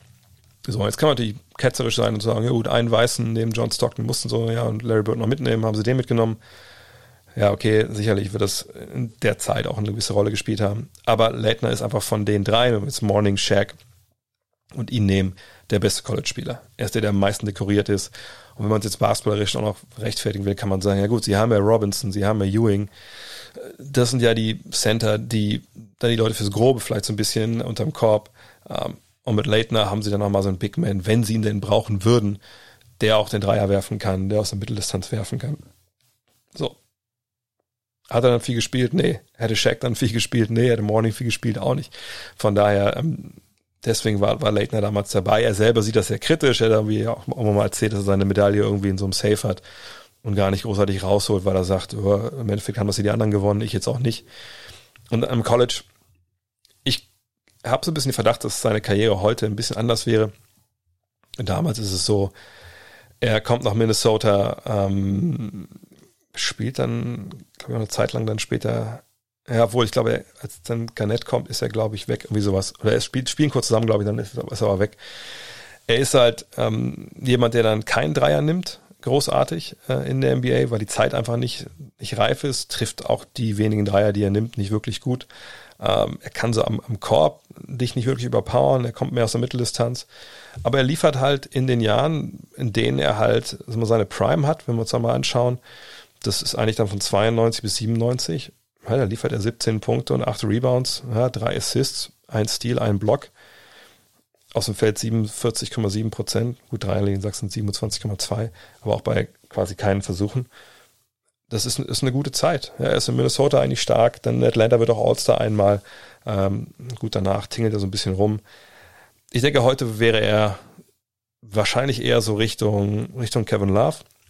Ähm, damals sind die Zeiten ein bisschen anders. Aber Leitner war einfach ein überragender College-Spieler. Äh, mal auch mal gucken. Guckt euch mal die Highlights an. Das ist jetzt auch nicht der flashige Typ, aber einfach super solide, dass einer der NBA kommt, sofort helfen kann, der klar von Mike Krzyzewski vier Jahre lang Basketball lernt. Das ist schon, das war schon ein guter Zocker. Aber eben auch dann in der NBA jemand, muss man sagen, kommt dann auch so ein bisschen in Verruf, weil er ja so ein kleiner Stinkstiefel wohl ist, lässt sich wohl nicht so viel sagen. Müsst ihr vielleicht auch mal googeln. Da gibt es sicherlich noch, noch einige Geschichten von damals. Henry fragt, LeBron Wade und Mello anstelle von Bosch. Also LeBron Wade und Mello anstelle von Bosch, so muss die Frage vorlesen. Hätte man die Mavs, Oklahoma City und Spurs schlagen können, beziehungsweise wären sie überhaupt in die Finals gekommen, hätte der Fit zwischen LeBron und Mello überhaupt gepasst. Die Rede ist wahrscheinlich von den Miami Heat ab 2010, 2011. Gut, auf der einen Seite denke ich, richtig geile äh, Spieler auf allerhöchstem Niveau, die kommen zusammen. Und auch LeBron, Wade und Mello wären zusammengekommen und hätten, hätten funktioniert. Ähm, irgendwie schon. Aber, wenn wir uns überlegen, LeBron, Wade und Bosch, was das für Anlaufschwierigkeiten hatte, gerade so offensiv, ähm, dann diese Schritt hin zum positionslosen Basketball, den Eric Spolstra vollzieht, auch so ein bisschen gegen den Widerstand natürlich von Pat Riley, der es erst nicht so sieht, dass das der, der Weg ist. Und das Opfer, was, was Bosch halt bringt, offensiv und, und wie er halt aber dann durch sein Shooting auf der 5 und auch seine, trotzdem seine defensive Präsenz das Ganze ähm, in vielerlei Hinsicht, wenn man ehrlich ist, erst möglich macht. Da denke ich, dass Bosch einfach der viel passendere Spieler war für dieses Konstrukt, für diese Mannschaft als Mello. Ähm, der natürlich defensiv vielleicht in seiner Karriere das nicht, ich sag mal, das Potenzial nicht zu 100% ausgeschöpft, sagen wir es mal so. Und ich kann mir auch nicht vorstellen, dass Merlo dann äh, offensiv diese Anteile abgegeben hätte. Von daher, nee, ich denke, mit dem Trio und mit den Möglichkeiten, die man hatte, um sich sonst zu verstärken, das war ja nicht viel, weil einfach Salary Cap mäßig da natürlich auch eine Menge ausgereizt war. Ähm, das hätte sicher irgendwie funktioniert, das wäre jetzt schon auch offensiv, wäre das zum Teil brillant gewesen, aber am Ende des Tages hätten sie dann äh, nicht diese zwei Titel gewonnen, da bin ich mir hundertprozentig sicher. King Ramsey fragt, mal eine BBL-Frage. Glaubst du, Ludwigsburg kann sich nach der Verlängerung mit John Patrick in der BBL-Spitze langfristig etablieren und Titel gewinnen? Ich weiß gar nicht, ob, ähm, sage ich mal, die Verpflichtung eines Coaches damit jetzt so unglaublich viel zu tun hat, ähm, wenn ich ehrlich bin. Denn in der BBL ist es ja nicht so wie in der, wie in der NBA.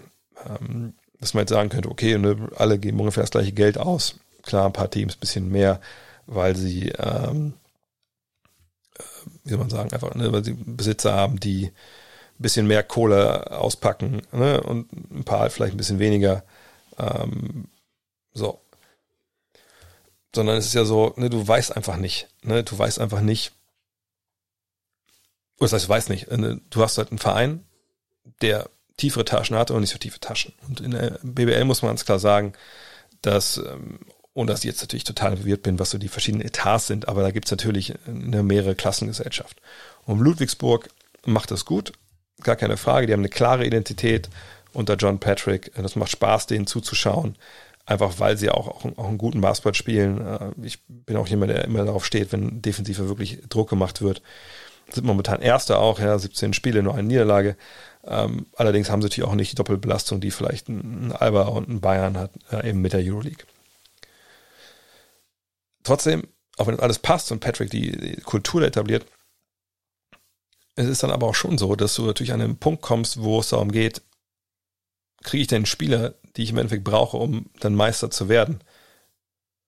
So, und ich glaube, gerade in der BBL ist es so, du brauchst die gute deutsche Spieler, die ihre Rolle spielen können, und du brauchst die Legionäre, sage ich mal, die einfach auf, auf dem Niveau agieren, ähm, wo die agieren, sag von Alba, von, von Bayern, die wirklich äh, ja, Euroleague-Spieler sind. So, wo kriegst du diese Jungs? Und ich glaube, in der, in der BBL ist es so, wenn du nicht zu diesen beiden Top-Teams gehörst und nicht deren Möglichkeiten hast, oder deren System hast, wenn wir jetzt auch von Alba sprechen, ein bisschen Aito-System, dann musst du Glück haben, dass du Spieler verpflichtest, die, sagen wir mal bei Nick Weiler-Babb zum Beispiel, ne, die, die zu dir kommen die bei dir den Sprung machen aufs Euroleague-Niveau. Und dann sind die wahrscheinlich weg. Also wo mehr Geld verdienen können. Aber ne, wenn du genau in diesem Speed, äh, Sweet Spot erwischt und nicht nur einen von so vielleicht zwei oder drei und du hast gute Deutsche, die da bei dir abliefern und du hast eine funktionierende Kultur, dann kannst du natürlich Meister werden. Aber das muss halt alles passen. Das muss alles, ich will nicht sagen perfekt laufen, aber ne, schon gut laufen. Vielleicht woanders muss nochmal eine Verletzung geben. Aber ähm, dass jetzt sagt Patricks Verpflichtung alleine äh, das jetzt irgendwie nach sich ziehen wird. Nee, das ist ein Baustein und der macht das unglaublich gut. Aber ich würde nicht anfangen, irgendwie T-Shirts zu drucken, wenn ich in Ludwigsburg wäre. Josh oder Josh fragt, was fehlt Lucic vom FC Bayern Basketball, um in, die NBA, um in der NBA zu spielen? Ich finde eigentlich, dass sein Skillset perfekt passen würde. Ja, ich meine, wenn wir ähm, mal schauen, dann äh, ist das von den Zahlen her auf jeden Fall richtig. Ne, das ist auf jeden Fall ein Spieler, äh, wo man sagen muss, ja, ne, der äh, schießt den Dreier, der hat die Länge, die man so möchte. Ähm, Vladimir Lucic mit, mit 2,3 Meter. Drei. Ähm, wenn wir jetzt mal auf dieses Jahr schauen, ich glaube, das sind die Zahlen der Euroleague. Ne? Ja, ne, von der Dreierlinie 45,3 Prozent, ne, aus dem Feld 50,8 äh, Prozent. Macht 14 Punkte, perfekt. Ne, ist auch relativ athletisch, ne, reboundet etc. Ist auch ein, Leader. Problem ist halt, wenn ich mich nicht ganz täusche, ist er auch schon über 30. So. Und äh, dann kommt man natürlich schnell an den Punkt, wo man sagt, da ist der Zug wahrscheinlich schon abgefahren. Wäre nicht der Erste, der vielleicht noch, noch relativ spät wechselt, keine Frage.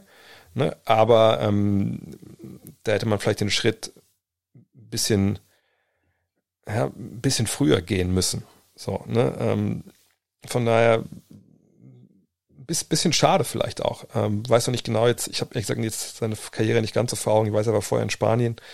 Ähm, aber das sind so die Sachen. Und sagt, nicht jeder möchte auch in die USA, nicht jeder möchte in die NBA. Ähm, vielleicht gab es nicht die Angebote, wer weiß. Aber sonst, klar, von dem, ne, generell großer Flügel, verteidigt, kann ein bisschen Ball umgehen, ne, trifft den Dreier. Da ist er auf jeden Fall, äh, da erfüllt er eine Menge, Menge auf dieser Checkliste, die die, die NBA-Teams momentan haben. Und wer weiß, vielleicht gibt es ja auch noch mal ein Team, das sagt, okay, der ist super interessant und äh, den holen wir jetzt noch mal für ein, zwei Jahre rüber. Brückja fragt, wie groß ist die Grauzone für Fouls beim Drive zum Korb? Mir kommt es als Laie teilweise echt willkürlich vor, wie in diesen Situationen entschieden wird. Ähm, schwer zu beantworten, weil ich jetzt nicht weiß, welche Szenen explizit gemeint sind. Ähm, es ist wirklich natürlich relativ schwer, das zu bewerten, wenn man jetzt nicht selber vielleicht nochmal Schiedsrichter war oder auch äh, gespielt hat, denn ähm, Kontakt ist halt oft nicht gleich Kontakt im, im Augen der Referees oder im Augen des Regelbuchs. Es ist so, dass man natürlich immer schaut, ne, wo findet der Kontakt statt, wer hat den Kontakt initiiert. Ähm, zum Beispiel, wenn jetzt, keine Ahnung, ein Spieler gerade hochgeht äh, am Korb, ne, die Vertikalität halt mitnimmt und der Angreifer rauscht halt voll in ihn rein bei seinem Drive, ne, ist wahrscheinlich nicht, nicht die Schuld des Verteidigers. So. Ähm, ne, gleichzeitig aber äh, berührt der Verteidiger dem Werfer vielleicht nur am Arm leicht, ist in der Regel trotzdem Foul, weil es nun mal eine Berührung ist in einem sehr sensiblen Bereich. Ähm, gibt eben auch Referees, die mehr durchgehen lassen bei solchen Geschichten als, als andere. Kommt was diese berühmte Linie, um die es halt geht. Generell ähm, ist es aber so, ne, klar, wenn es einen Kontakt gibt bei einem Drive, bei einer Korbaktion von einem Verteidiger, ähm, der vom Verteidiger ausgelöst wurde, und es ist wirklich ein Kontakt, der auch erheblich ist, dann wird er auch gepfiffen. Aber, ja, gesagt, in der NBA, ähm, manchmal, klar, sieht man auch als Referee nicht jeden Kontakt. Es gibt ja dieses äh, Konzept der Fenster, zumindest habe ich es mal so gelernt. Ähm, deswegen hat man ja auch drei Referees mittlerweile, weil man halt sagt, okay, ne, es ist so wenig Platz und es sind so wenig Leute stellenweise, gerade bei so Aktionen Richtung Korb, äh, wo das heute sich ein bisschen entzerrt hat, früher ne, ohne Five Out, wo alle fünf an Dreierlinie standen, alle zehn an Dreierlinie standen. Ähm, damals war es ja, wenn du zwei Center hattest, du hast schon mal viermal in einer Zone und dann zum Korb gezogen, hast schon gar nicht gesehen, was da los war. Ähm, aber du willst diese Fenster bekommen, willst immer halt gucken können zwischen Spieler durch. Deswegen sollst du eigentlich auch als Referee nicht irgendwann vor oben rumstehen, sondern dich auch ein bisschen bewegen, an einer Baseline vor allem, so habe ich zumindest noch gelernt, äh, dass du halt immer eine, überhaupt sehen kannst, was du vielleicht pfeifen solltest. Ähm, man wird es aber auch stellenweise nicht richtig gesehen und dann ähm, ist es halt so. Es ist halt, muss man aber auch ganz klar sagen, Fußball was ja bei uns, denke ich, äh, im Kopf immer das Präsenteste ist, auch gerade jetzt durch den VHR, ist eben in der Hinsicht nochmal äh, um einiges leichter zu pfeifen, auch gerade wenn es um Elfmeter und sowas geht, als, als Basketball, was jetzt ja eine vergleichbare Aktion ist zum Korb in der Zone etc. Weil man einfach eine, oft ein freieres Blickfeld hat, weil es ähm, auch ein bisschen klare Regeln sind äh, und es gibt da weniger Grauzone im Endeffekt. Und wie groß ist die Grauzone? es ist eine blöde Antwort, weil die Antwort selber eine Grauzone ist, aber kommt immer darauf an, ne, wie gesagt, ne, was das für Kontakt ist und wie die Linie der Referees bis dahin war. Und manche Referees muss man auch ganz klar sagen, was eigentlich total Blödsinn ist, die sagen dann halt auch, so, weiß ich nicht, unterbewusst oder bewusst, naja, der Spieler ist jetzt vielleicht ein bisschen breiter, stabiler, der kann den, der sollte Kontakt besser wegstecken als vielleicht ein kleinerer, was ja eigentlich auch blödsinnig ist. Letzte Frage für heute. Canada Alley fragt, wie zur Hölle hast du die Eichhörnchen angelockt und geschafft, dass sie bleiben? ja, also wenn ihr mir auf äh, sozialen Medien folgt, dann wisst ihr, eigentlich habe ich mich hinter dem Eichhörnchen-Fotografentum ähm, verschrieben. Wir haben bei uns im Garten drei Eichhörnchen, wo das übertrieben ist. Also wir haben zumindest drei Eichhörnchen, die auf ihren Streifzügen durch die Nachbarschaft bei uns immer wieder vorbeikommen, weil da eben in den zwei, ja, zwei äh, Eichhörnchen-Futterstellen, die ich aufgebaut habe, immer Nüsse liegen. Walnüsse vor allem, die sie am allerliebsten haben. Ab und zu auch mal ähm, Sonnenblumenkerne, die können sie direkt wegfuttern. Gerade jetzt, als sie so kalt war, war das, glaube ich, beliebter. Ähm, naja, da wir eh so de facto im Wald wohnen, wenn ihr die Fotos kennt von meinem, von meinem Court im Garten, dann seht ihr ja also eigentlich überall Bäume oder so höhere Hecken. Und ähm, wir haben auch ein, zwei Kohl bei uns auf dem Grundstück. Und die waren halt vorher auch schon da. Also ich glaube eher, vielleicht haben die Eichhörnchen uns auch angelockt, weil wir haben die relativ früh damals gesehen, als wir uns entschieden haben, hierher zu ziehen. Äh, und jetzt versuche ich einfach alles zu tun, dass uns unsere Vermieter nicht rausschmeißen. Von daher, äh, das wäre so meine Antwort. In diesem Sinne, vielen Dank fürs Zuhören. Wenn ihr das jetzt schon gehört habt, habt ihr ja, sonst wird nicht an der Stelle. Denkt dran, äh, Draft komplett Podcast gibt's im Premium-Bereich. Es gibt den Teaser mit Kate Cunningham ähm, ganz normalen Stream, habt es auch schon gehört. Und nachher kommt noch der Deep Dive mit Dean, den werde ich jetzt abmischen mit neuer Audioqualität, das kann ich schon mal versprechen. Und äh, dann hören wir uns in den nächsten Tagen wieder. Und falls ihr ganz crazy drauf seid, es gab ja diese Woche NBA Weinkeller Teil 1, Basketball für Feinschmecker, habe ich es jetzt genannt, äh, zusammen mit Len Werle von Open Court. Wir haben uns vier ja wirklich Herzensbasketballer angeschaut, ihre Highlight-Tapes äh, auf twitch.tv slash André Vogt, so rum. Ähm, ihr habt es gefeiert, es haben schon über 1500 Leute sich angeschaut. Ähm, das wird jetzt eine neue Serie werden. Wir hatten beide mega Spaß, ihr hattet mega Spaß.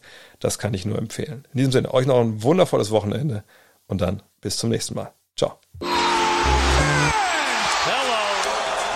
Look at this. That is amazing. Thomas Wade with a steal. The emotions of Dirk Nowitzki. What he's always dreamed of. Hoping to have another chance after the bitter loss in 2006.